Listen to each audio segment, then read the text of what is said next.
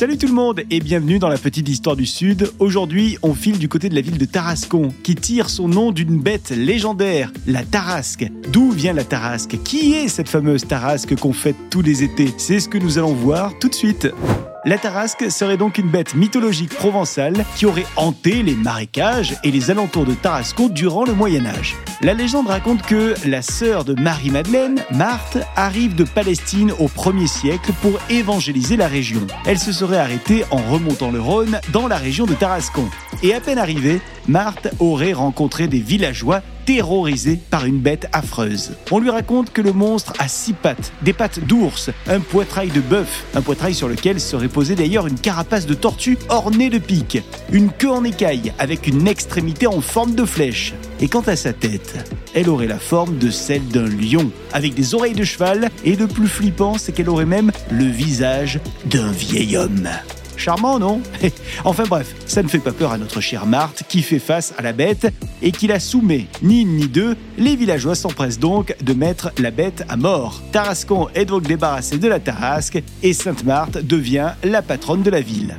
La tradition de la fête de la Tarasque est un petit peu plus récente puisqu'elle date du XVe siècle. En effet, à cette période, le roi René d'Anjou hérite du royaume et il vient séjourner au château de Tarascon. Le 14 avril 1474, il met en place les jeux et les courses de la Tarasque. Et pour être sûr que cette tradition perdure, il fonde dans le même temps l'ordre des chevaliers de la Tarasque et ces chevaliers auront comme mission de mettre en place des jeux au moins 7 fois par siècle. Ils devront aussi, pendant cette fête, faire grand tintamarre, noces, farandoles et festins pendant 50 jours d'affilée.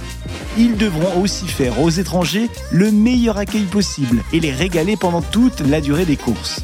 Alors pendant la fête, une tarasque animée par les chevaliers traverse la ville. Et ça, ça crée quelques petits accidents. La queue étant, je vous le rappelle, en écaille avec une pointe de flèche. Ça peut être dangereux. Il n'est donc pas rare de retrouver quelques fêtards légèrement abîmés ça n'a pas empêché cette tradition de rester très populaire et de garder cette formule jusqu'au 19e siècle. La fête, comme on la connaît aujourd'hui, a lieu le dernier week-end de juin. Elle date de l'après-guerre en 1949. Mais sur les 80 dernières années, il y a eu un petit ajout à cette fête. C'est l'arrivée de Tartarin de Tarascon, personnage principal d'une série de trois romans d'un auteur très connu par chez nous, Alphonse Daudet. La Tarasque ainsi que les fêtes de Tarascon sont désormais inscrites au patrimoine oral et immatériel de l'humanité à l'UNESCO depuis 2005. Et la Tarasque a été inscrite à l'inventaire du patrimoine culturel immatériel français en 2019. Si vous voulez vivre l'arrivée de Tartarin par le Rhône, rencontrer la Tarasque ou bien encore assister à un repas médiéval, pensez à réserver votre dernier week-end de juin. C'est super sympa. Vous pourrez retrouver toutes les infos dont vous aurez besoin directement sur le site de la ville, le www.tarascon.fr. Allez, à très vite avec une nouvelle petite histoire du Sud. Salut